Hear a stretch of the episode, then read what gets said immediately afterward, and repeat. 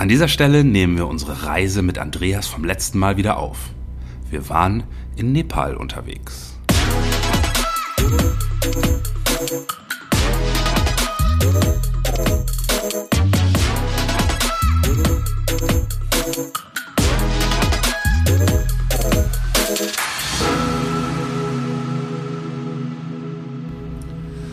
Ich habe gehört, du hattest äh, eigentlich dieses Jahr ein Fotobuch über die Sherpas, also diese Träger oder Tragehelfer geplant.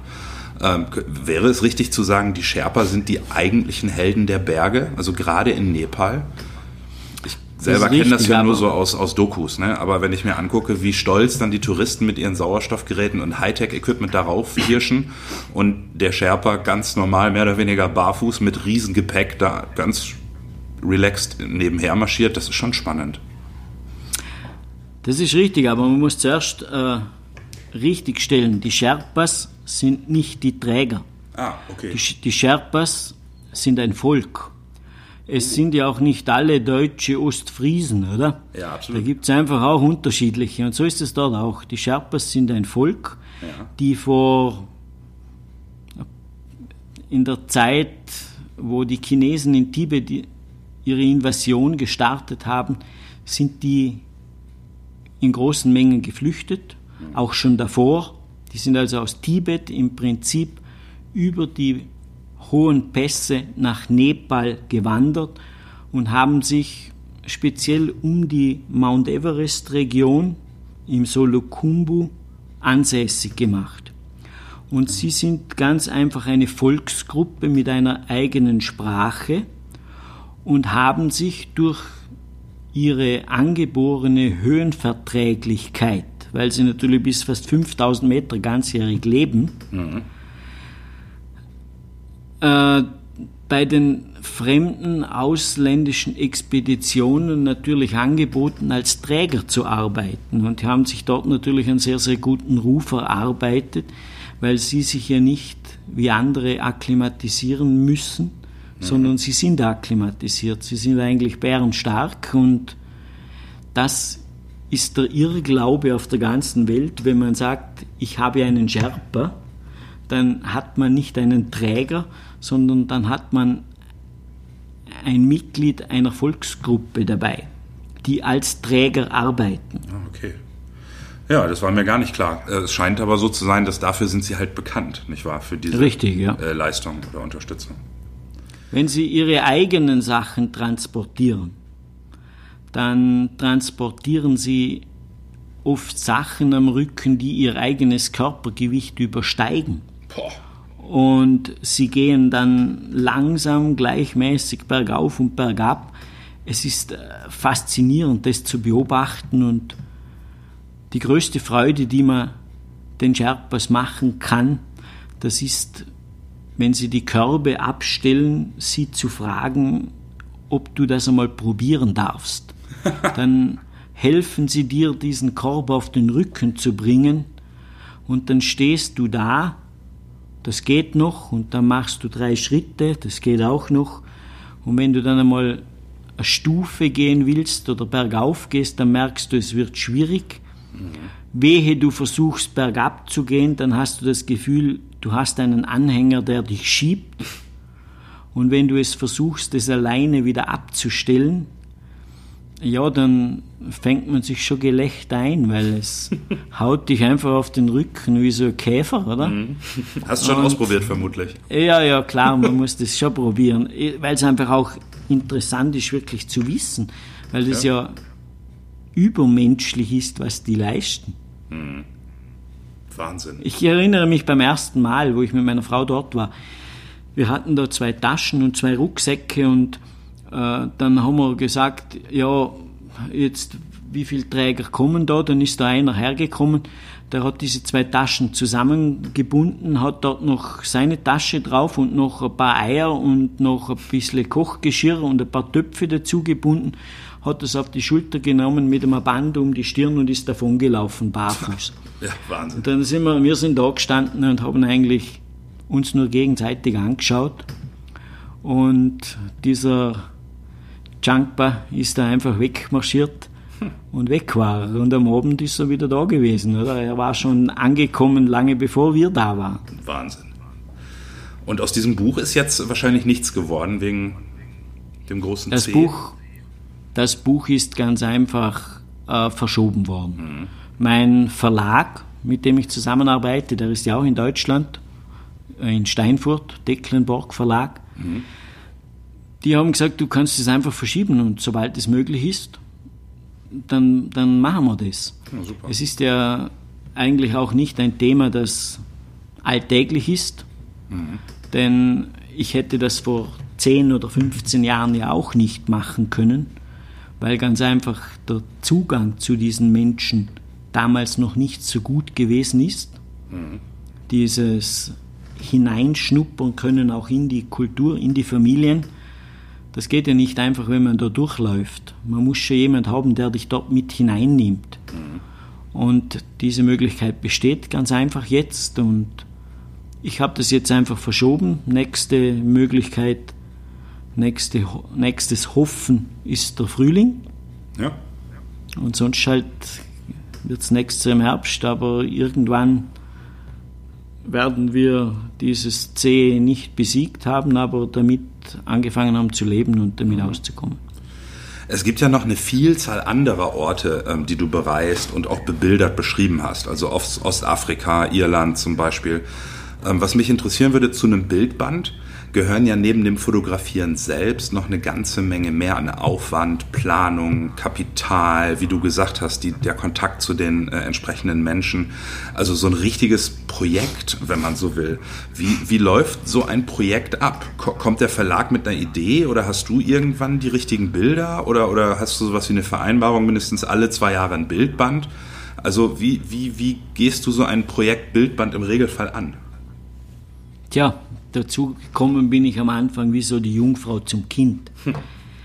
Es war im Jahr 2000, da hat man mich angerufen, ein Verlag hier aus der Region. Er hätte meine Telefonnummer vom Verkehrsamt. Er möchte einen Bildband übers Montafon machen und sucht jetzt Fotografen, wo Bilder zur Verfügung stellen. Hm. Dann habe ich ihm gesagt, da wirst du dir aber schwer tun, weil es nicht drei, vier, fünf Fotografen gibt, die interessiert sind, miteinander ein Buch zu machen. Mhm. Und dann sagt er, ja, aber es gibt halt niemand, wo mir alles liefern kann. Und dann habe ich gesagt, und woher weißt du das? Ja, bis jetzt hat halt niemand gefunden. Dann sage ich, ich kann dir bis morgen Bildmaterial liefern für ein Buch. Und dann hat er gesagt, ja, kannst du mir was herrichten? Und dann habe ich damals, jetzt traue ich mich das ja zu sagen, 20 Jahre später, aus drittklassigen, für mich drittklassigen Bildern einmal eine Auswahl mit 250, 300 Dias hergerichtet, habe sie ihm gegeben, weil ich ja nicht einmal gewusst habe, ob ich den Menschen jemals wieder sehe, ob der mir die Bilder wieder bringt. Ja. Und daraus haben hat er einen Bildband gestaltet und das war mein erster Bildband damals. Ja, cooler Zufall. Das war dann, das war dann nach einigen Wochen war er vergriffen, die Erstauflage. Man hat ihn nachgedruckt und zwei Jahre später hat man einen neuen Bildband gemacht und noch einmal zwei Jahre später einen dritten, jeweils über das Montafon. Ja, immer noch mit deinen drittklassigen Bildern. Na, dann habe ich natürlich dann schon andere Bilder auch ausgewählt, weil ich den in der Zwischenzeit ja auch ein bisschen kennengelernt mhm. habe. Und dann kam plötzlich eine Mail aus Deutschland vom Decklenborg Verlag. Sie wären interessiert, äh, auch ein Bildband zu machen über die Montafoner Bergwelt, ob ich mir das vorstellen könnte. Und natürlich kann ich es mir vorstellen, Decklenborg, ich hatte damals selber schon Bücher, die in dem Verlag gedruckt wurden. Und das war für mich natürlich ja nicht vorstellbar, dass man dort hineinkommt. Eine große Sache, ja, absolut. Und dann haben sie mich eingeladen nach Fürstenfeldbruck. Dort sind jedes Jahr im Frühjahr so Fotomessen, wo sie einen Stand haben. Da haben wir uns kennengelernt und da haben wir darüber geredet und da haben wir auch herausgefunden, dass die Familie Tecklenborg mit dem Montafon eine Verbindung hat nach Gargellen die Töchter des Hauses dort Skifahren gelernt haben. sie einige Leute kennen, die ich auch kenne. Und ja, fünf Wochen später war ich das erste Mal in Steinfurt und wir haben dort dann den, das vierte Buch über das Montafon im Prinzip, aber das erste mit dem Decklenborg Verlag auf Schiene gebracht. Und damals haben wir schon gesprochen, wir könnten auch was anderes machen. Und dann war eben das Thema zwei Jahre später Nepal. Mhm. Und dann kam von mir die Idee, ich hätte auch aus Ostafrika einiges im Archiv. Und da gibt es einige interessante Regionen und dann war gleich das Okay da. Und so kam auch Ostafrika zustande. Und dann war es wieder so weit, dass das Montafon-Buch ja irgendwann die Auflagezahl vergriffen war. Soll man es neu auflegen? Und dann war es meine Idee zu sagen, warum neu? Machen wir ganz ein neues Montafon-Buch. Mhm. Weil all die Leute, die jetzt das Montafon-Buch haben, kaufen es nicht noch einmal. Ja. Wenn es aber ein neues gibt, kaufen sie es wieder. Mhm. Und somit habe ich wieder ein Montafon-Buch gemacht.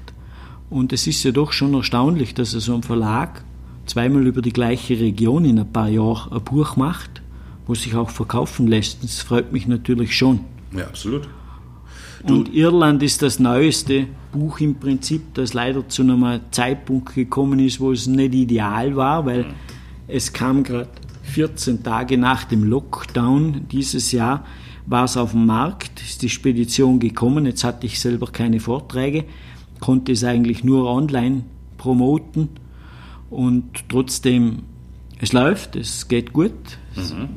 passt auch und dieses neue Projekt, ja, das steht jetzt halt einfach in der Zukunft und sobald es wieder möglich ist zu reisen, die Grenzen wieder in dem Maß für mich machbar sind, wird das das nächste sein, wo ich ein paar Wochen verbringe. Du hast ja auch das Glück gehabt, ähm, die letzten Gorillas live zu erleben. Magst du ein bisschen von diesen faszinierenden Lebewesen erzählen? Ja, das letzte Mal war es gerade jetzt vor einem Jahr. Ich war also letztes Jahr im Herbst mit einer Gruppe in Uganda. Wir waren am Ruvenzori, dem Regenmacher, wie er übersetzt heißt. Das ist der dritthöchste Berg Afrikas mit 5148 Meter. Man muss sich vorstellen, da regnet es ungefähr 320 Tage im Jahr. Oh, also klingt, sehr, angenehm. Sehr nass alles, aber faszinierend. Und anschließend sind wir eben zu den Berggorillas. Die leben ja ausschließlich in der Re Region des Dreiländereckes Ruanda, Uganda, Kongo.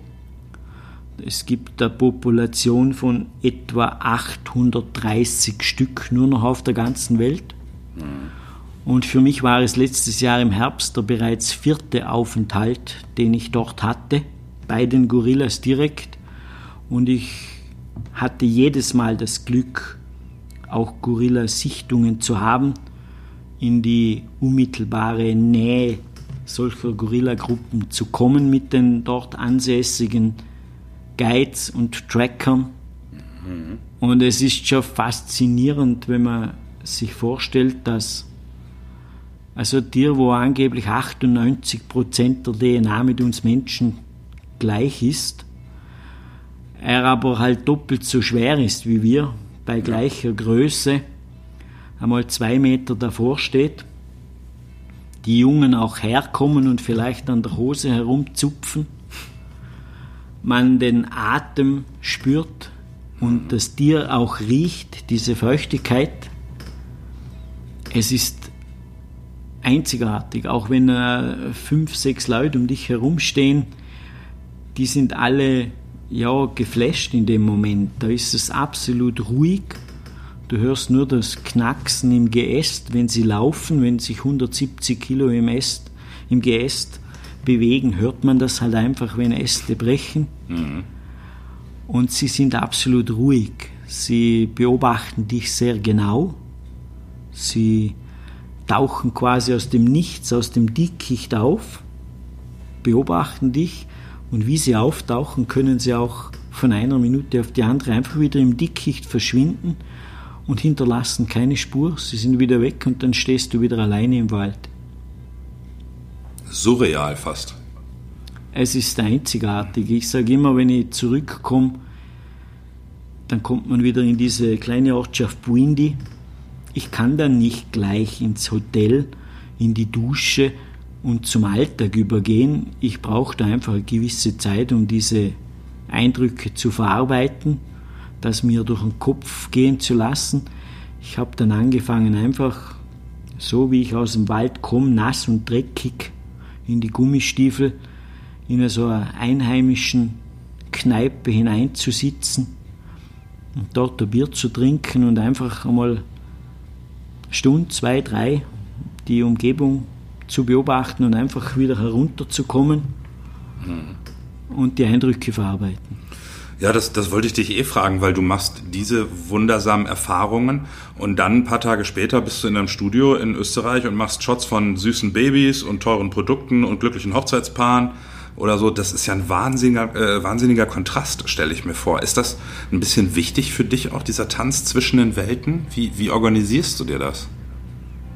Also ich könnte mir nicht vorstellen, beruflich mich zu spezialisieren auf eine Art der Fotografie. Wenn du nur Hochzeiten fotografierst, ja, irgendwann gehen da die Locations aus, die Ideen. Es ist immer das Gleiche. Ich bin eigentlich froh, dass ich alles mache. Alles unter Anführungszeichen. Es gibt natürlich auch Grenzen. Ich kann nicht, wenn ich sage, BMW zu mir kommen würde und fragt, könntest du uns das Auto fotografieren, wir bringen dir das. Ich habe keine Halle, wo ich den beleuchten kann. Man muss realistisch sein, da wo die Möglichkeiten sind, die muss man ganz einfach nutzen. Und irgendwo muss man auch sagen, dafür bin ich nicht gemacht, beziehungsweise da fehlen mir die Optionen rundherum und die Fähigkeiten. Es nützt nichts, wenn man glaubt, alles zu können.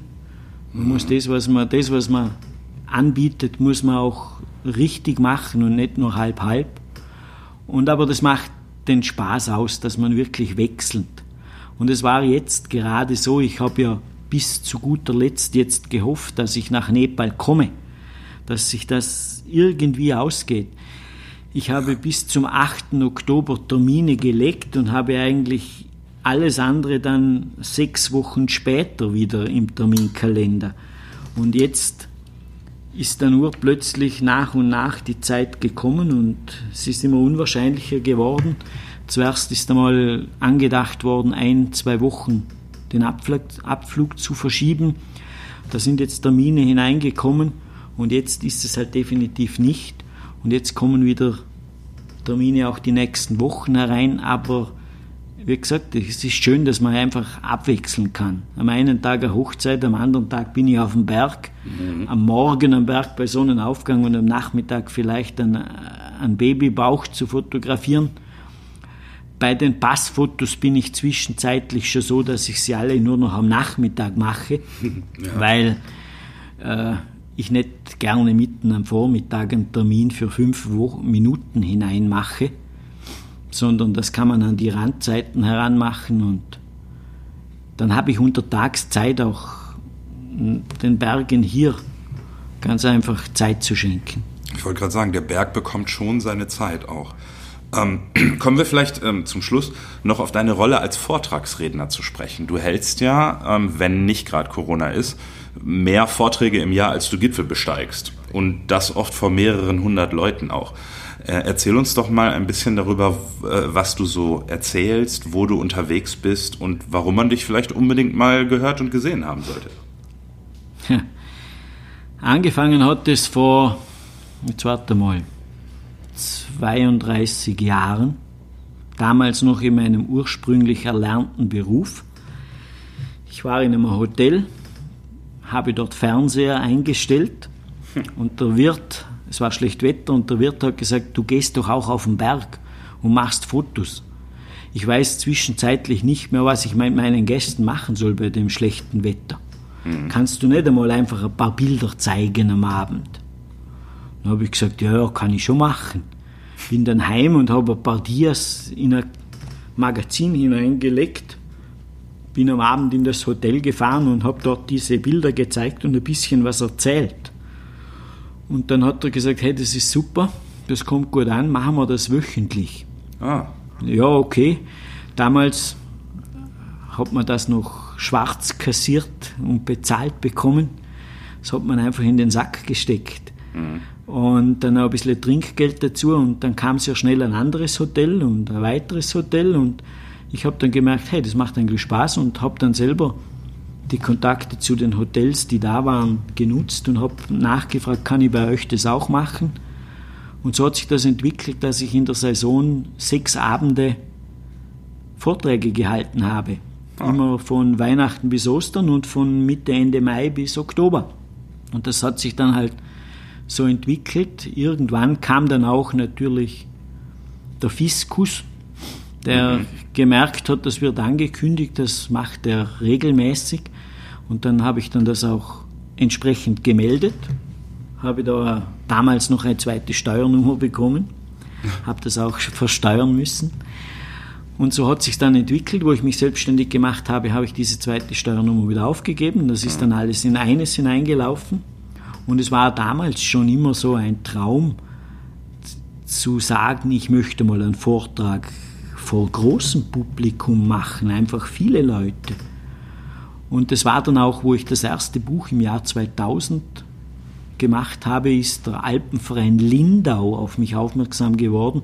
Die Lindauer Hütte ist ja im Montafon und somit haben sie das mitbekommen mit diesem Buch. Ja. Und die haben mich dann nach Lindau eingeladen zu einem Vortrag über das Montafon. Und das war damals ja schon sensationell, das zehnfache Engage zu bekommen, was man hier bekommt.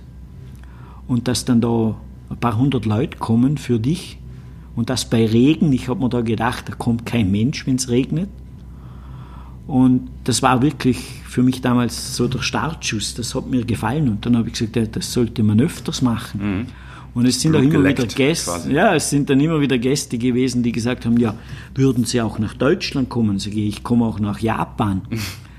und dann hat man da und dort eine Visitenkarte mitgegeben und ich habe irgendwann einmal ein Schreiben des Deutschen Alpenvereines bekommen, ob es mich interessieren würde, mich als Referent zu bewerben, dann soll ich doch ein Referentenprofil ausfüllen.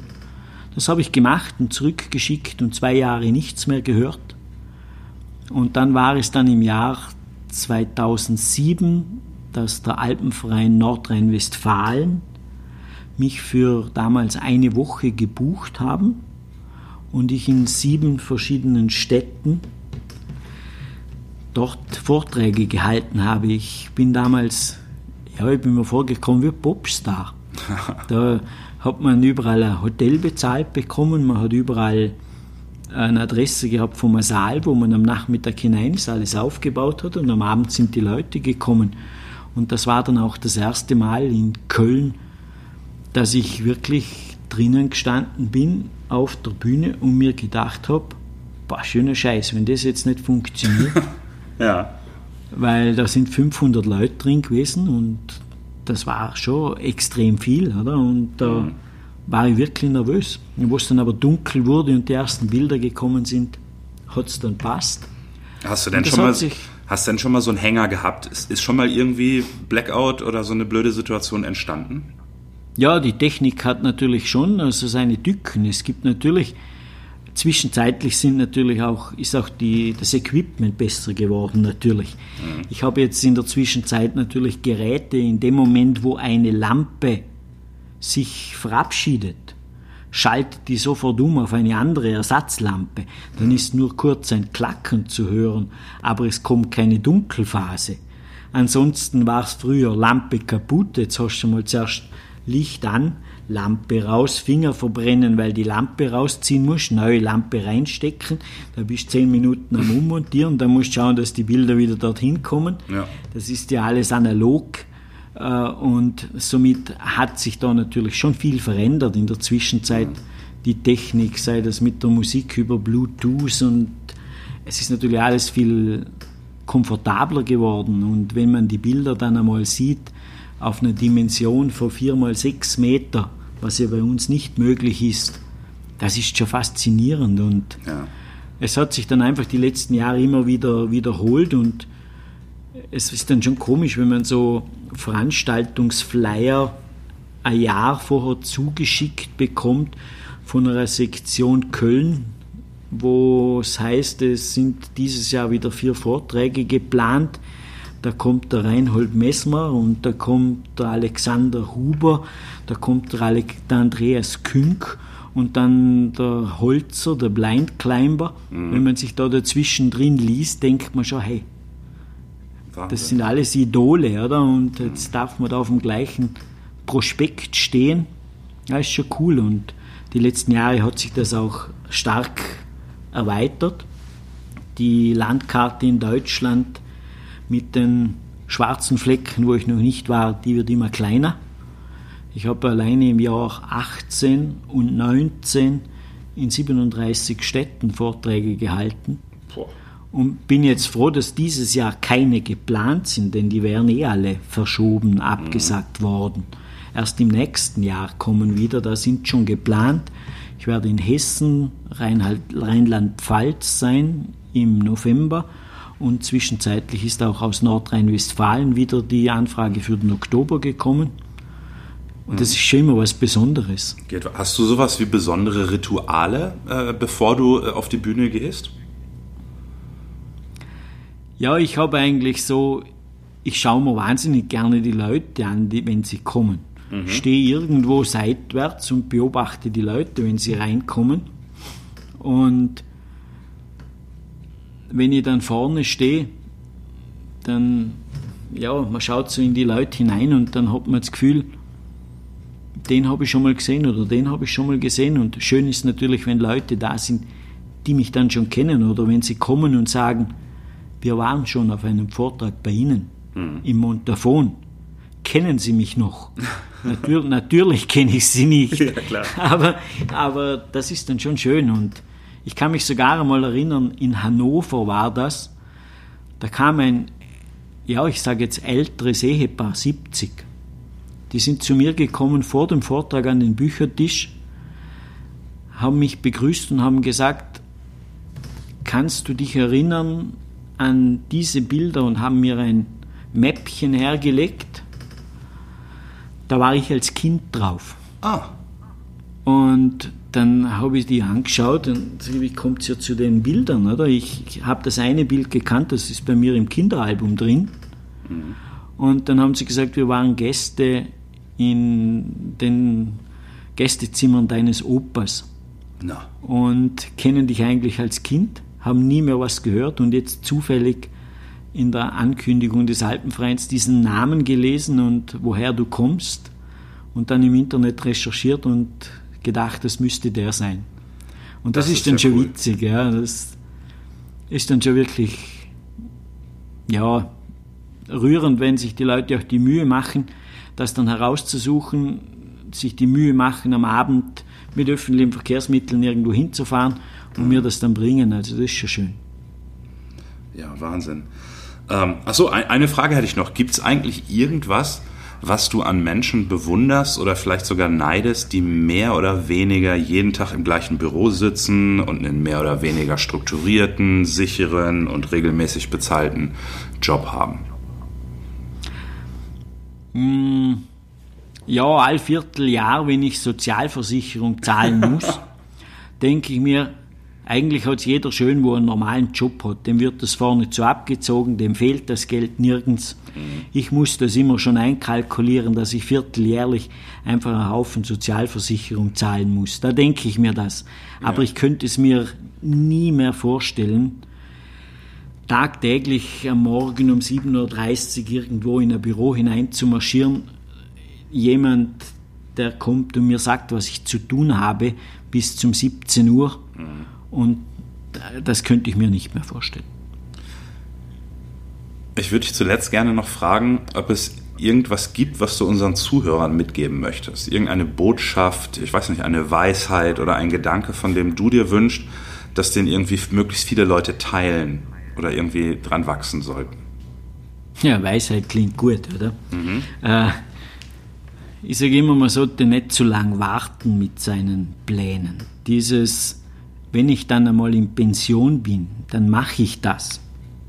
Das kannst du gleich abschreiben, mhm. weil ich glaube ganz einfach, dass mit jedem Jahr, wo vergeht, die Wahrscheinlichkeit, dass man etwas macht, immer kleiner wird, weil sich Dinge verändern, weil man sich selber verändert, weil man nicht weiß, was bis dahin kommt. Es gibt so viele Dinge, wir erleben das momentan. Wer hätte das im Jänner gedacht, dass wir im April eine Situation haben wie jetzt? Mhm. Es verändert sich die Welt laufend. Und alles, was man aufschiebt, kann sein, dass nie stattfindet. Und alles, was man einmal gemacht hat, auf das kann man zurückblicken und kann sich Bilder anschauen, kann sich daran erinnern und kann sich auch an den Erinnerungen freuen. Und alles, was man möchte, da kann man darauf hinarbeiten und kann sich Ziele setzen. Ob die dann zustande kommen, das steht in den Sternen. Aber wenn man keine Ziele hat, dann wird man sowieso nichts erreichen. Und nie zu lange warten. Und ein Spruch, den ich auch in einem meiner Bücher habe, den befolge ich auch, das ist der, etwas mit eigenen Augen gesehen zu haben, ist besser wie mit den eigenen Ohren davon gehört zu haben. Mhm.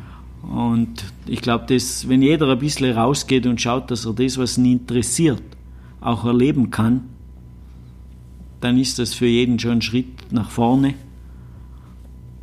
Und davon kann man zehren, gerade in Zeiten wie jetzt. Mhm.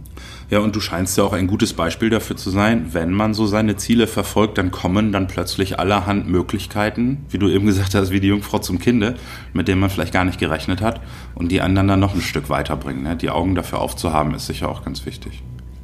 Richtig, wenn du im Keller sitzt, wirst du sehr wahrscheinlich nicht entdeckt werden mhm. und du wirst auch nichts entdecken. Und drum, wenn du rausgehst, neue Bekanntschaften, neue Möglichkeiten, auch neue Ideen, nicht selten komme ich von einer Reise zurück und versuche dann hier etwas umzustrukturieren, etwas zu ändern, äh, manche Sachen ganz einfach herumzukrempeln, weil man einfach dort Zeit hat, darüber nachzudenken und das hat noch nie geschadet.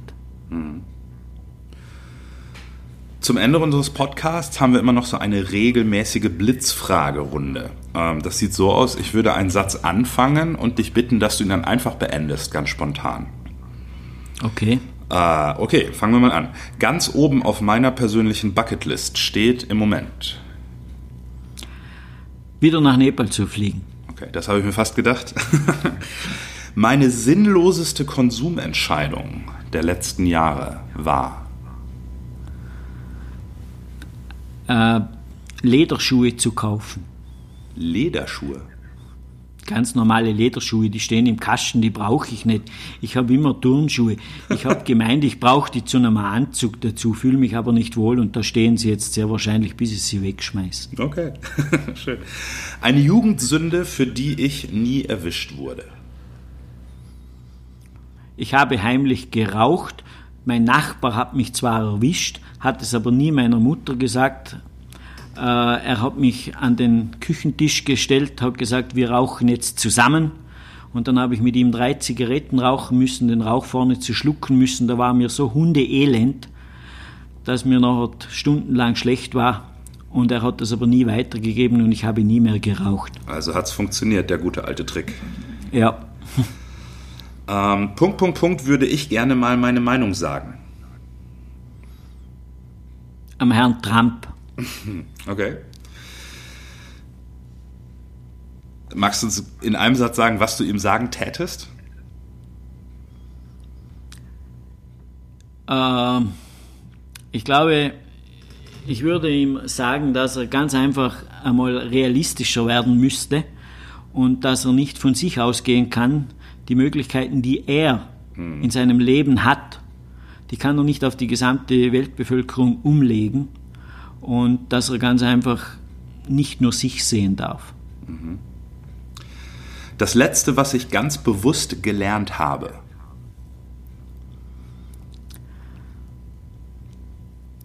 Das Letzte, was ich ganz bewusst gelernt habe, ist, dass ich nicht all meine Pläne, die ich im Kopf habe, umsetzen kann, denn es liegt nicht immer in meiner Macht, sie umzusetzen. Und das ist dieses Jahr speziell der Fall. Mhm. Okay. Mein mutigster Querdenker-Gedanke bisher, egal ob er erfolgreich oder nicht erfolgreich war, war. In die Selbstständigkeit überzugehen. Okay. Ja, das war ein, schon ein großer Schritt, ne? Ja, man hat doch ein, sicher, ein sicheres Leben aufgegeben und ist in die Ungewissheit gegangen. Zu einer Zeit, wo meine Kinder noch klein waren, wo man einfach Verpflichtungen hatte. Okay, letzte Frage. Ähm, wüsstest du jemanden, den wir hier mal interviewen sollten, weil er ein spannender oder sie ein spannender Gesprächspartner wäre? Ja, da täte ich viele kennen. Äh, sind das Persönlichkeiten, würde ich zum Beispiel an Oswald Oelz, der Expeditionsarzt vom Reinhold Messmer, mhm. könnte ich mir gut vorstellen, ist ein wahnsinnig spannender Mensch. Äh, ich kann mir natürlich auch gewisse ja, Sportler vorstellen, die in Randsportarten sich bewegen, wo nicht so in der Öffentlichkeit stehen, aber trotzdem große Leistungen erbringen. Mhm.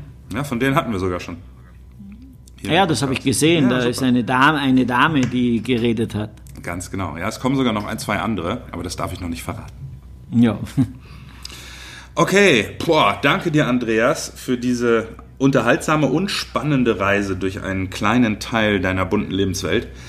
Ich bin, ich bin ganz sicher, dass wir äh, für den einen oder anderen vielleicht ein bisschen was an Neugier haben erzeugen können. Wer Interesse hat, findet dich und deine Bücher natürlich auch im Internet. Und ja, Mirko sagt Danke und bis zum nächsten Mal bei Redezeit, dem Podcast für Visionäre, Vordenker und Abenteurer von Red, der Marke für das Elektrohandwerk. Danke dir. Vielen Dank, hat viel Spaß gemacht.